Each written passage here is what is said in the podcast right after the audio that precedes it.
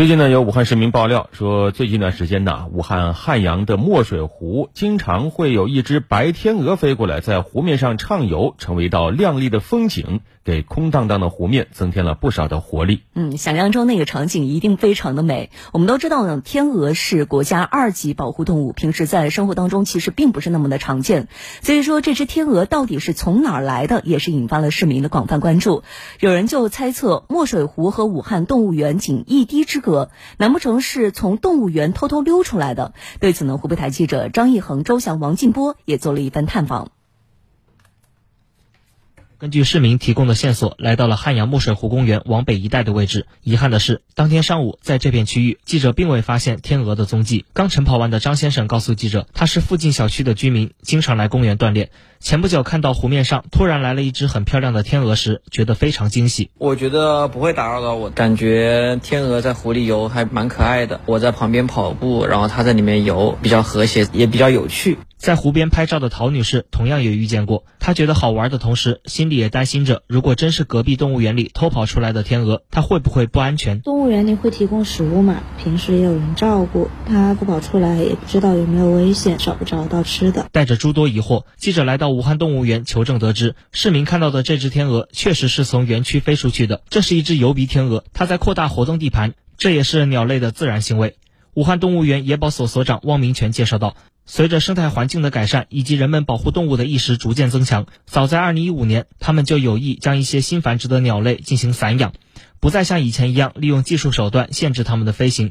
除了油鼻天鹅，还有黑天鹅、鹈鹕、斑嘴鸭等等，也都会偷跑出去。因为动物的五大福利标准，第一个基本的福利就是让动物有展性、天性的自由。鸟的天性它不就是飞嘛？天空才是鸟的家嘛？我们就不让它自，那就是自由自在的飞。这样呢，第一个呢，给鸟呢展现动物天性；第二个呢，我们这个游客市民观赏到动物这种在自然的这种自然状态，这是也是一个生态管理和一个保护意识的一种进步。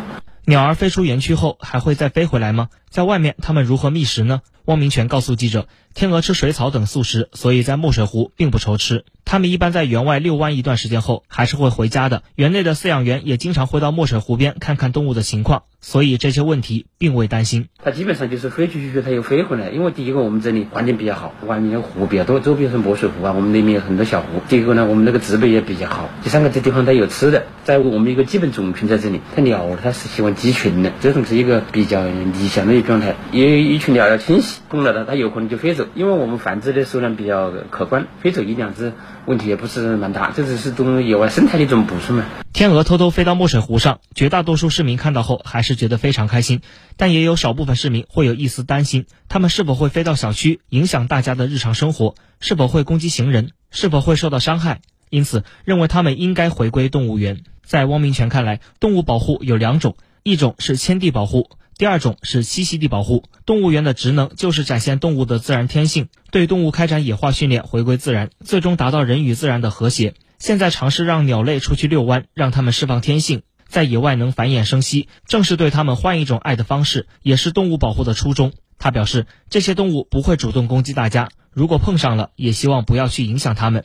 我们呼吁我们那个市民，如果在野外看到这种野生动物了，就是有三个不，第一个是不靠近。第二个是不打扰，第三个就是不伤害。不光只是鸟类，还有其他的兽类啊，都是这样的。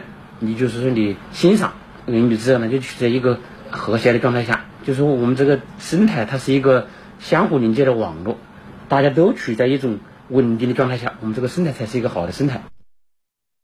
嗯，三个不啊，不靠近，不打扰，不伤害，这样人与自然就是和谐共生。这种美丽画卷总是让人欣喜。其实前不久，十到十二头江豚群现身武汉江面，是今年以来武汉长江江面发现的最大的江豚群体。